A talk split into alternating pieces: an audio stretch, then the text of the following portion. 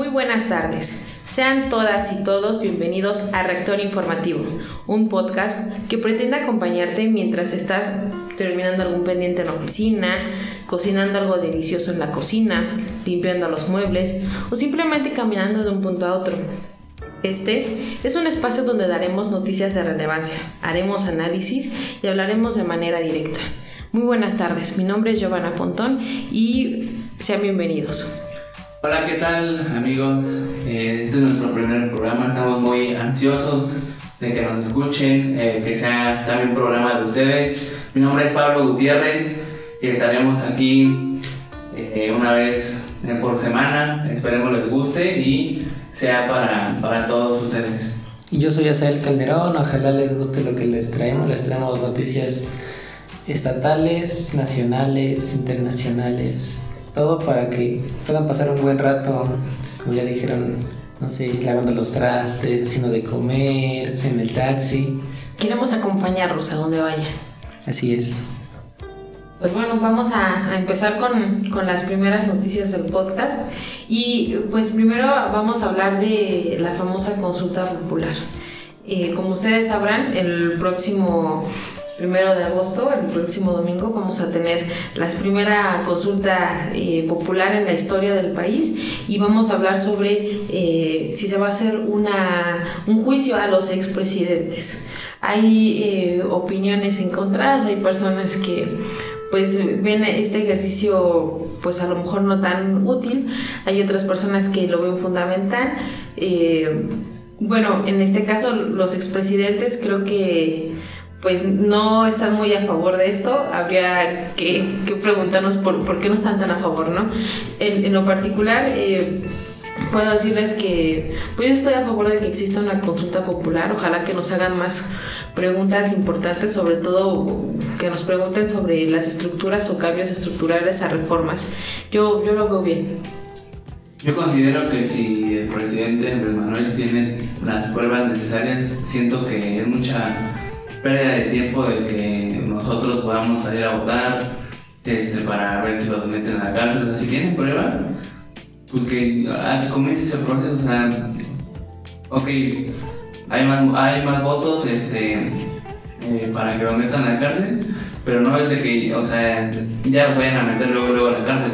Debe de pasar todavía el proceso para, para poderlos este, meter en la cárcel, pero siento que estos, si tiene, perdón por la expresión, pero si tiene los pantalones, pues que lo haga. O sea, él es el, el, mero mero que, o sea, que él puede, es el único que puede meterlos, este, pues, a la cárcel o tomar juicio. Este, bueno, sí, este, yo creo que es una decisión muy polémica de Andrés Manuel, pero recordemos que él, el hecho de la campaña él había prometido que pues iba, iba a influenciar al presidente, ¿no? Fue una de sus pues propuestas de campaña, por así decirlo, como de sus metas a seguir, ¿no? Y bueno, sí, este, me parece que pues que cumpla con su palabra como diputado es algo que pues está bien. Además, este, pues la consulta popular es algo que se estaba pidiendo por la ciudadanía desde el 2014, apenas se aprobó como por estos años. Y habíamos tenido algunos casos de consulta popular como lo de, me parece que el aeropuerto, ¿no? También hubo una consulta popular sobre eso. Y este... Así es, es correcto. Eh, creo que el primer ejercicio como tal de una consulta popular se realizó para hablar específicamente de, del destino del avión. Aunque eh, sería importante mencionar que pues esta encuesta no la realizó el INE, se realizó a través de eh, servidores públicos, que en este caso son denominados ahora servidores de la nación, y también la gente encuestada fue creo que menos de un 1% eh, de la población que podría, digamos, en todo caso dar una decisión como tal, ¿no? Entonces, existe el antecedente de que ya hubo una, pero no legal, ¿no? Como, como es ahora, que está, lo está haciendo el INE. También habían personas que se quejaban de, de que iba a ser un gasto innecesario y tal. Pues en realidad la, la, encuesta o este ejercicio se va a hacer dentro del presupuesto que tiene el INE. Entonces, pues no hay como un desperdicio como tal. Sería un desperdicio si nadie asiste a a, opinar, a poner su, su, su, voto, bueno, más que su voto, su, su decisión sobre esta parte de enjuiciar a los expresidentes. Yo lo considero, pues sí, importante, es parte de, que haya pluralidad, de que haya justicia, de que se investigue, pero bueno, también considero que no se debe de preguntar si se ejerce o no la justicia, ¿no? La ley es muy clara y aquellas personas que cometan actos eh, pues como robo, corrupción o este, u otras cuestiones, pues hay un marco legal que, que, que dice y que rige qué es lo que se debe hacer. Entonces, bueno, considero que específicamente preguntarnos por los expresidentes, pues creo que ya es algo tácito, creo que es algo que todos queremos, a reserva de los expresidentes, creo que todos los mexicanos queremos que haya un espacio de pues certidumbre y que pues si no hay nada que perseguir, pues no hay nada que perseguir y tan sencillo como eso. Pero considero que la consulta podremos ocuparla para otros temas.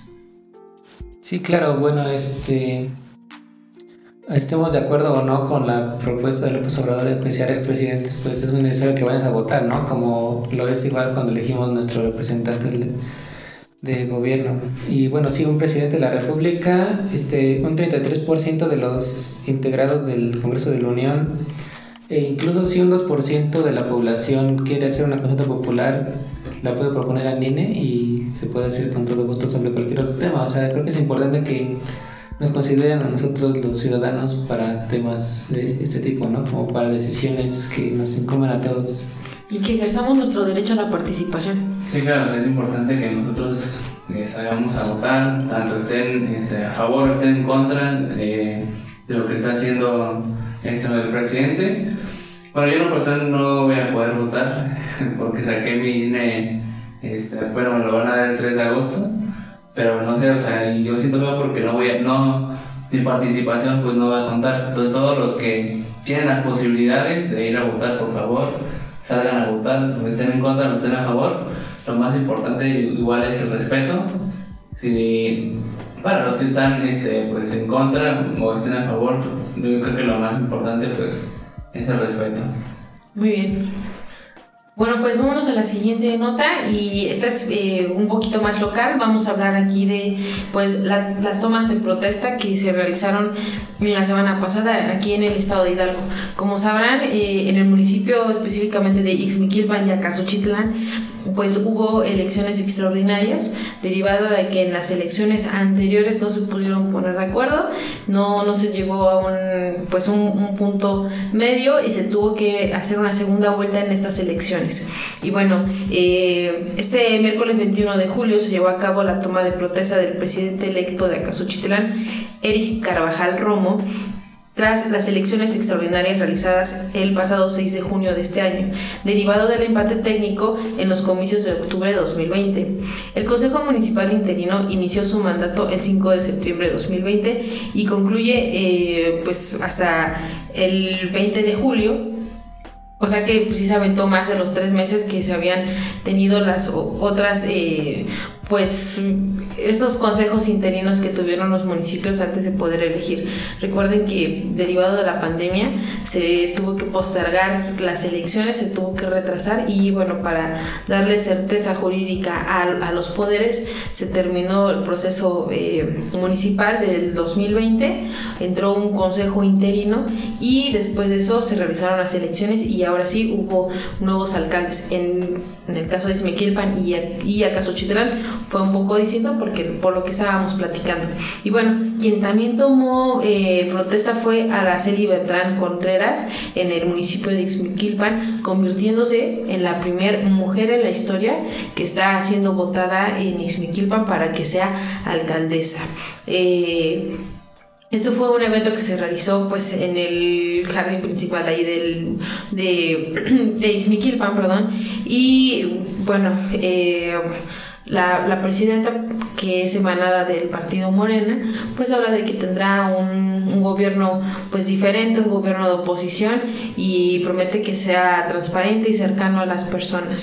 Sí, claro, causó mucha polémica lo de Araceli, ¿no? O sea, por el lugar siento que pues no sé, a lo mejor hay todavía como muchos prejuicios conforme a las mujeres en cargos gubernamentales. Siento que fue como algo muy polémico, por lo que tardó un poco, ¿no? La elección siento que influyó mucho en la sociedad pense. No, a mí me llena de orgullo, la verdad, que sea una mujer, eh, bueno, esta desde diputada, este, esté en un puesto así, porque así nos vamos dando cuenta que las mujeres ya empiezan a tener ese, esa voz para porque antes eran únicamente hombres, ahorita pues ya las mujeres ya comienzan a, a levantar la voz y la verdad que me da mucho orgullo que poco a poco también las mujeres este, estén en, en, otros, bueno, en estas posiciones. Y que bueno por, por hacer y esperemos que, que yo siento que al principio le va a costar un poco de trabajo, pero poco a poco va a ir avanzando y va a poder manejar este su bueno, su, va a hacer bien su trabajo. Claro, eh, bueno, quiero resaltar que esto de que las mujeres tengan una mayor participación en la vida política, pues tampoco es algo eh, inédito o extraordinario. Tenemos ya, pues ya varias décadas teniendo mujeres que están buscando abrir espacios. Recordemos que, bueno, eh, también ya existe una ley de paridad de género, lo que permite que haya hombres y mujeres, por lo menos en, en, igualdad de números, para poder estar en estos lugares de participación popular, ya sea en una alcaldía, en este caso como Araceli, o puede ser una diputación, o por qué no, a lo mejor hasta podríamos soñar en tener una primera gobernadora hidalguense. Todo depende de las leyes eh, veamos qué, qué, va pasando incluso en este trámite y bueno, si es así, también veamos quiénes serán nuestras siguientes candidatas si es que se da esta situación. Y, nada, pues les deseamos tanto a Erika como a Araceli, pues que tengan una excelente administración, que se manejen con transparencia, que sean gobiernos cercanos a las personas, que no se les olvide que es por la ciudadanía a quienes se deben y, y nada, mucho éxito. Sí, claro, que les vaya bien. Y bueno, vámonos a, una, una, nota un, poco triste, esta vez ya de, de, tinte nacional. Y pues les comento que a los 65 años René Juárez Cisneros eh, fallece. René Juárez Cisneros fue un líder priista, fue eh, originario de Acapulco, nació en 1956 y pues siempre fue una persona este, relacionada al Partido Revolución Institucional, incluso fue alcalde de Acapulco en, de 1997 al año 2000, llegó también a ser eh, gobernador del estado de Guerrero, también eh, llegó a ser presidente nacional de su partido y bueno, antes de, que él reportara en abril que había contraído COVID-19, pues era el coordinador de la bancada de diputados allá en San Lázaro. El día de hoy, eh, hoy está haciendo se le está haciendo un homenaje en la Cámara de Diputados a, René Juárez, donde bueno, este, pues es más que sentida esta partida de este político que pues ha dejado bastantes enseñanzas, por lo menos a la gente cercana de él que estuvo trabajando con él en la parte de Guerrero, y pues también para los priistas, pues se les va un, un líder carismático. Sí, claro, eh, estaba viendo unas publicaciones eh, de cuando falleció y se hablan muy buenas cosas de este, bueno, de, René, que en paz descanse. Eh, se vi buenos comentarios, vi una persona que comentaba que gracias a él obtuvo, obtuvo trabajo y creo que fue, este, bueno, como ya había dicho, es una, fue una persona muy importante. Obviamente, pues a pesar de que sea del PRI, pues muchos de mano, pues es que fue ratero, había gente también que decía que bueno que ya, que ya se fue de aquí, pero yo creo que es una persona que, que trató de hacer un poco diferente su trabajo y una pena y un sentido pésame a, su, a toda su familia. Sí, bueno, este, él venía luchando con la enfermedad del COVID-19 desde abril, me parece, y lamentablemente pues no lo logró. Y pues sí, por varios personajes de la política como Carolina Vigiano, Tatiana Cloutier, Olga Sánchez incluso Marcelo Ebrard han salido a dar su pésame a, pues, a René. Así es, pues bueno, eh, los ciclos se terminan, empiezan. Creo que también eh, estamos a punto de entrar en una nueva etapa de los líderes políticos en los diferentes partidos. Eh, llegan nuevas generaciones, también las viejas guardias empiezan a retirarse y bueno, pues René Juárez Cisneros era parte de, de esta guardia férrea que tenía el PRI, que tenía una pues formación de, este PRI disciplinario y bueno, pues eh, lastimosamente no pudo ganarle la batalla a este virus que precisamente se ha llevado la vida ya de cientos de miles de personas. Sí, sobre todo ahorita como que ha tratado mucho el COVID a políticos, ¿no? También hace poquito salió Andrés Manuel López Obrador a decir que a su hijo le había dado COVID hace poco. Y Alguien más también me parece que le había dado. Así es, es hace ah, unas este, horas reportó este Gerardo Fernández Noroña que acaba de adquirir este, bueno, él así lo pone COVID, le dio COVID. Esperemos que, que, se mejore, que pueda enfrentar pues esta enfermedad, que tenga la fuerza. Y pues nada, un saludo a su familia, un abrazo. Y pues aunque nos caigan bien, nos caigan mal, los políticos pues hay que desearles salud y que trabajen con, con ganas, con entusiasmo, ¿no? Y sobre todo Noroña tiene ahí como muchos enemigos en internet, los memes están geniales, pero pues sí, o sea, ojalá se encuentre bien de salud y un saludo a su familia. Claro que sí. Y bueno, pasamos a otra parte del programa. Bueno, eh, vamos a, la, a lo de deportes. Eh, bueno, se inauguraron los Juegos Olímpicos de Tokio 2020. Eh, realmente fue una excelente este, inauguración. La verdad, yo me quedé impactado la tecnología que, que están llevando este, los asiáticos.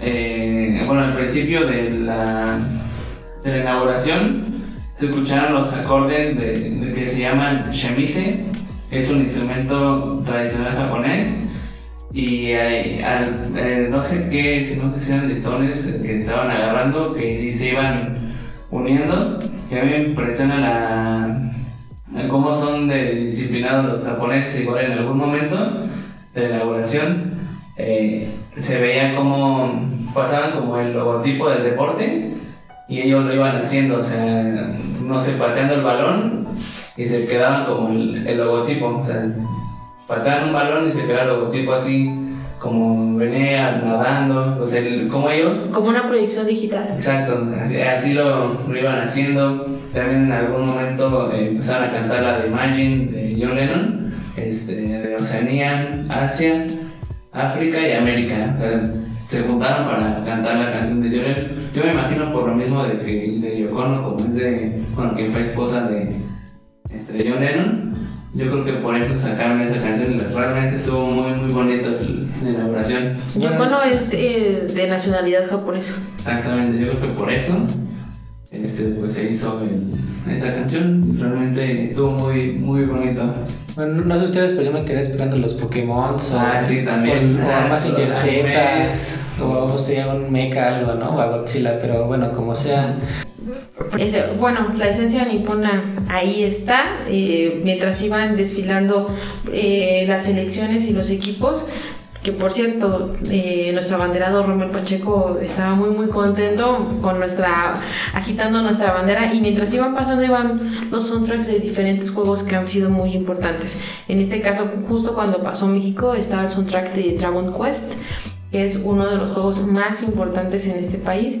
Tan así que existe una ley en, el país nipón donde prohíbe a la empresa creadora de Dragon Quest sacar o lanzar cualquier versión de sus juegos entre semana. ¿Por qué? Porque cuando el Dragon Quest saca un nuevo juego, eh, se reporta muchísimas personas enfermas, no van a trabajar, casi casi se detiene el país. Entonces eh, es, peculiar que pues no dejan a los videojuegos, que Japón pues nos recibe en estos Juegos Olímpicos peculiares sin público, realmente eh, todos viendo a distancia y aunque, aunque estábamos lejos, nos sentíamos conectados, ¿no? Por lo menos yo así me percibí. Sí, lo del ciclismo, eh, mucha gente se empezó a enojar porque veían este, gente que, que estaba a su alrededor, pero nada más para eh, aclarar que es familiar, son familiares todas las personas que en ciclismo que estaban, eran pura familia, igual como dato curioso, eh, Novak Djokovic, el tenista serbio, busca el Slam dorado, los tres títulos de Grand Slam, ya ganó los tres primeros que son Australia, Roland Garros y Wimbledon. Solo le faltan el US Open y si ganara el oro olímpico igualaría a la alemana Steffi Graf, quien es la única tenista en ganar los cuatro títulos del Grand Slam. Sí, bueno, y también en México me parece que ya tenemos dos bronces en la casa. Uno en tiro con arco y otro me parece que es en Clavados. clavados. Ajá, clavados. Trabajo sincronizado, ¿no? Ajá, este. Me parece que en softball ya no ganamos, quedamos en No. cuarto lugar. Perdieron 4-3 Con un contra cuatro, Canadá. tres. Sí, ya por poquito teníamos otra ahí. ¿Y qué otra cosa importante ha habido? Ah, este. Ah, por ejemplo, en tiro con arco, algo muy curioso porque una de las competidoras, me parece que de Holanda, ahora que era mexicana en las Olimpiadas pasadas, ahora participó con Holanda porque es- cambió su nacionalidad. Entonces, pues podemos decir que Compartimos una medallita, ¿no? Ándale. Por lo menos en espíritu. Sí. Yo, yo, yo, yo en lo personal, yo sí lo veo un poco... Es que ni, ni bien ni mal, porque si no tienen las oportunidades, como hagan de cuenta el fútbol, o sea, si ellos sí los apoyan, este, no sé cuántos comerciales saquen, pero estas que no, no tienen tanto... Este, Difusión. digamos, ajá, tanta difusión, no, no, no tienen las mismas que, el fútbol. Entonces, si no tienen la oportunidad y dice Holanda, "Ah, pues no, pues con nosotros, nosotros te ofrecemos esto, aquello y todo, que al final de cuentas pues van, pero no sé, por amor al, no sé, al país, yo no me cambiaría por, por nada. Bueno, pues no fuimos a ver como por nacionalidad, o sea, porque se casó con un holandés y pues de hecho iban los dos, el esposo y la esposa eran los que estaban compitiendo en tiro con arco mixto. También pues no se los pierdan, tenemos a tres atletas hidalguenses, uno en equitación, uno en... Que compite este domingo, por cierto. Ah, por cierto, no, no se lo vayan a perder. Este, no, este creo que es... Ciclismo. Ciclismo, sí es cierto. No, no, no recuerdo si ya compitió esta chica. No, aún no. Es Daniela. Eh, ¿Capuzano? Ah, sí, en la madrugada ya, ya compitió. Ah, ya Quedó en, bueno, no sé cuántos este, ciclistas eran, pero quedó, no, al parecer creo que quedó en lugar 21. es un Fue- excelente fue número. excelente digo, son, número. son cientos de personas. Sí, Sí, Y- imagínense. O sea, digo, quedar en el lugar número 25, eh, muchísimas felicidades, Daniela. eh, eh, nosotros como hidalguenses nos sentimos sumamente orgullosos de, de, de tus logros, de tu preparación, de tu talento y que hayas ido a competir a nombre de los mexicanos es un gran orgullo y satisfacción para todos. Y también para los hidalguenses, pues, sabiendo que ya de aquí, no sé de qué parte de Hidalgo sea, pero realmente que ponga también el nombre de alto en Hidalgo, ¿no? Sí, claro, ahí tenemos un par de atletas olímpicos ya igual que han participado anteriormente aquí en Hidalgo. Tenemos al judoka Nabor Castillo, por ejemplo, que en, en algunos este, enfrentamientos poli- este, olímpicos nos ha traído también eh, algunas cuantas medallitas. Entonces, pues hay, hay mucho talento, nada más falta apoyarlo. Pero, pero hablando en serio, tenemos grandes eh, deportistas, grandes talentos. Lastimosamente, eh, algunos se han manifestado que no han sido como apoyados como, como se debiera. Incluso, pues hubo hasta algunas eh, controversias por parte de Paola Espinosa y también por la eh, directora de la CONADE, que es Ana Gabriela Guevara. Y bueno, pues en definitiva, todos tenemos como las expectativas pues de ver el desarrollo de los deportistas que nosotros estamos muy orgullosos de ellos, de su talento, su trabajo, pero pues también hay que ver el trabajo de, de la directora de la CONADE, ver si realmente los apoyó, si los acompañó como debía y pues también en eso hay un, un resultado, veamos cuántas medallas llegan, que no es por el esfuerzo de los directivos, ¿eh? es por el por corazón que le ponen los deportistas. Sí, claro, y no solo en México, igual me parece que Este fin de semana en ciclismo ganó un ecuatoriano, que es de hecho la primera medalla que gana Ecuador en todo el ciclo de las Olimpiadas, que igual es algo muy chistoso. Y de hecho el atleta, no recuerdo su nombre ahora, pero nos llegó a decir que pues no había recibido el apoyo de parte del gobierno para las Olimpiadas. O sea, pues no es algo no solo de, México, ¿no? Al parecer igual se repite como en América Latina. Y ojalá en México pueda eh, rebasar su récord que tiene, no me acuerdo en qué Juegos Olímpicos fueron tres de oro, tres de plata y tres de bronce. Esperemos que en estos Juegos Olímpicos se puedan eh, rebasar este, este número de, de medallas. Igual las medallas, no sé si se dieron cuenta, son recicladas las, las medallas, o sea, no son este, bueno, se dio bien ahí que eran un 90%, un 90 de, la, de, todo, de todo Japón. Se reunieron y regalaban este, dispositivos electrónicos que ya no ocupaban y de ahí este, empezaron a hacer las medallas. No me acuerdo cuántos kilos, creo que eran 50 kilos de oro, 220 de bronce y 280 en plata, al parecer, de kilos de pura medalla.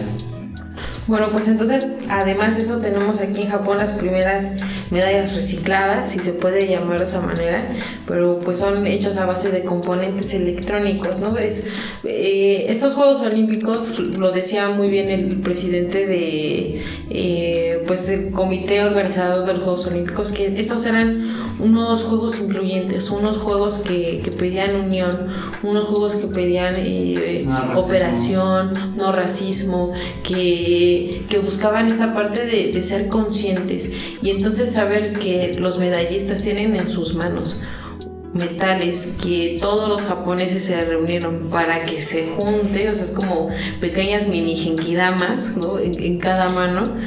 Pues está padre, está, está padrísimo, está increíble y, y, nada, pues nosotros estamos esperando más resultados, queremos ver cómo le va a Alexa Moreno, que también eh, pasó a las semifinales en salto de caballete y este pues a la selección mexicana que pues creo que el equipo Newpi le dio una patada. ¿Cómo estuvo más o menos ese tema, por Este, sí, la verdad pues estuvo un, fue un partido demasiado cerrado al principio, pese a que Japón en el primer tiempo se fue arriba.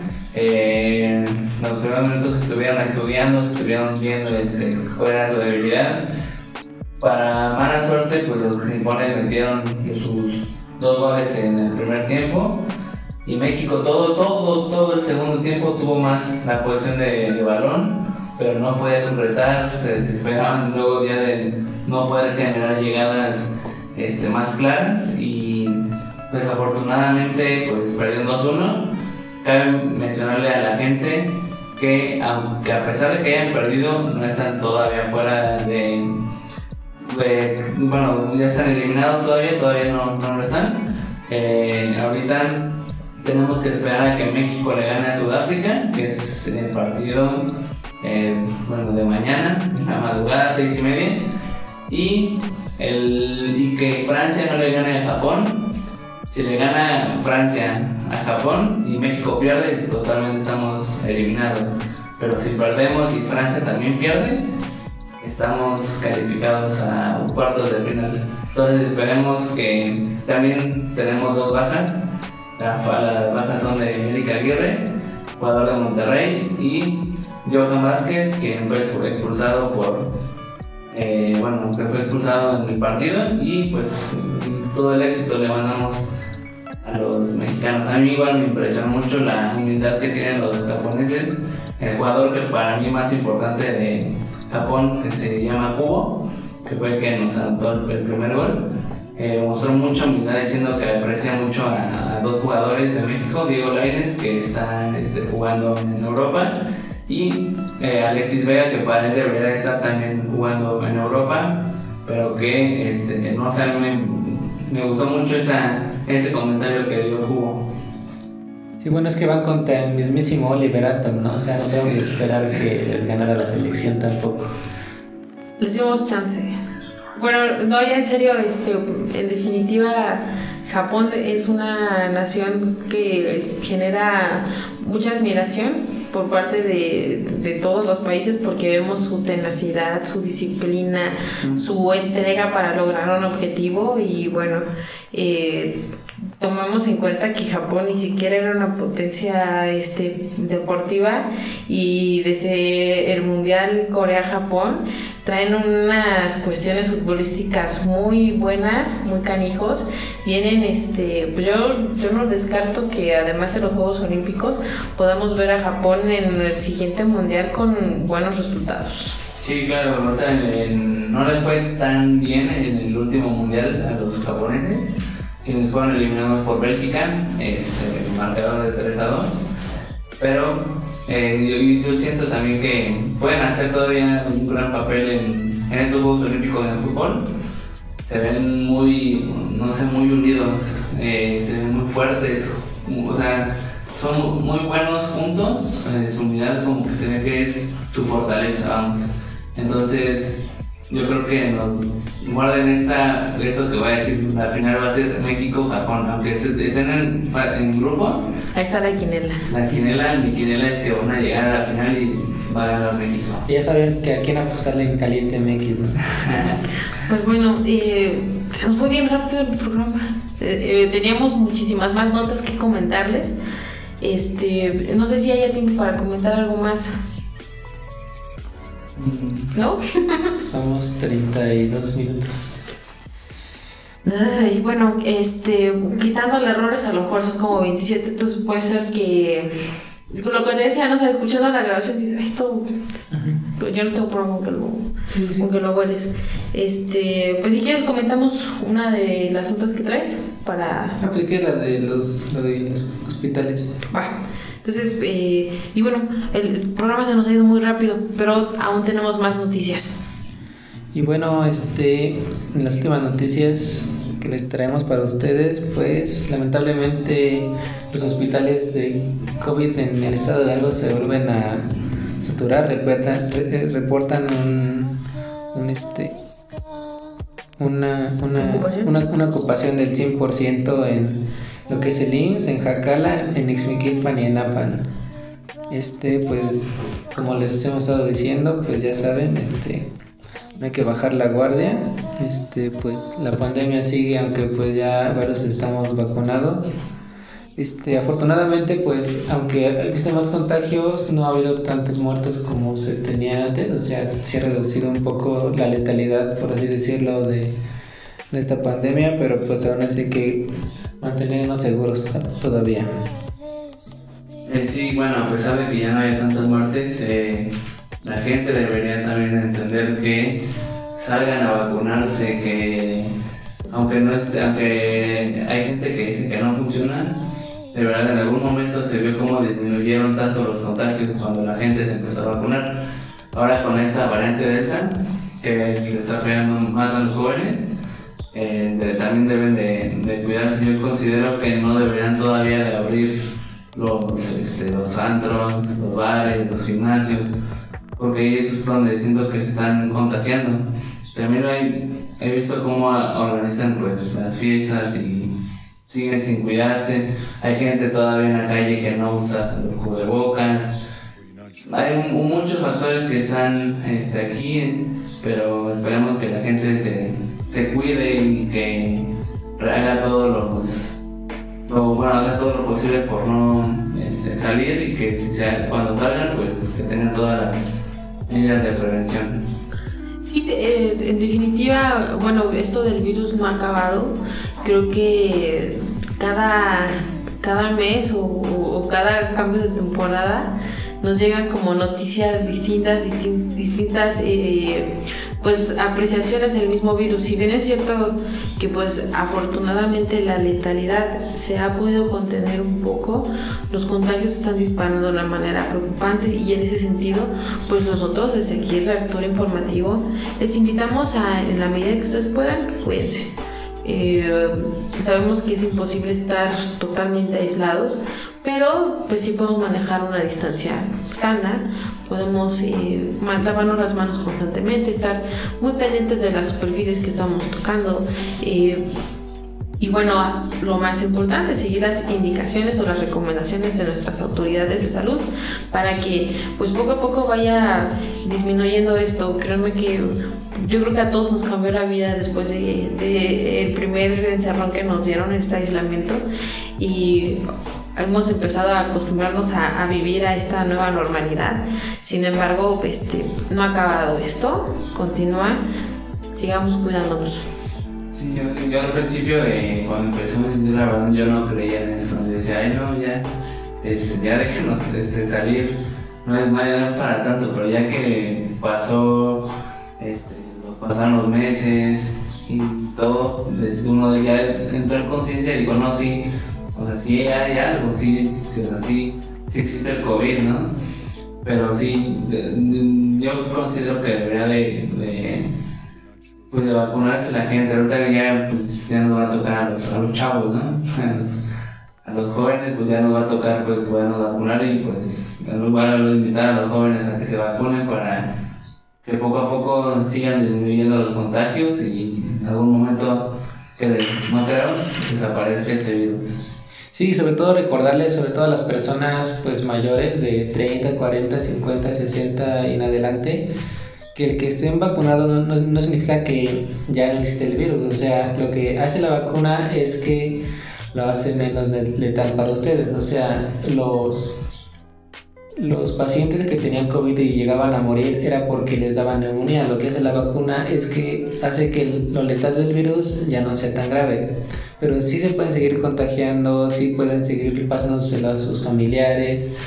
Este, o sea, si ustedes no son cubrebocas y lo traen, a usted no les va a pegar, pero pues igual a la persona que tiene al lado sí, o sea, es un llamado pues a que todos nos cuidemos, sobre todo, para que pues podamos regresar a los conciertos, a las fiestas, a todo esto, que pues esperemos que mientras más rápido nos vacunen a todos, pues más rápido nos veremos otra vez por esos lugares, ¿no?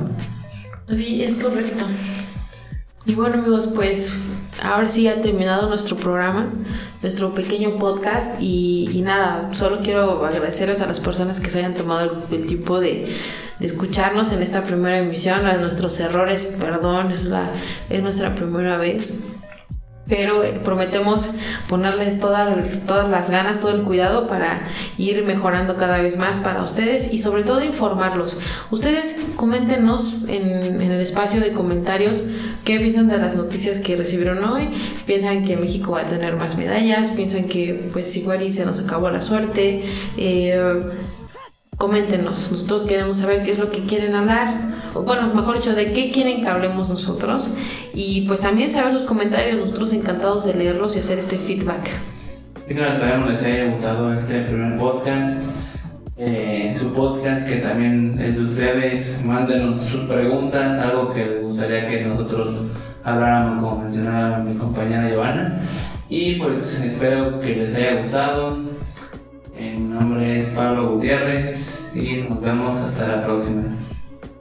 Yo soy José Calderón y nos vemos la siguiente edición de Reactor Informativo.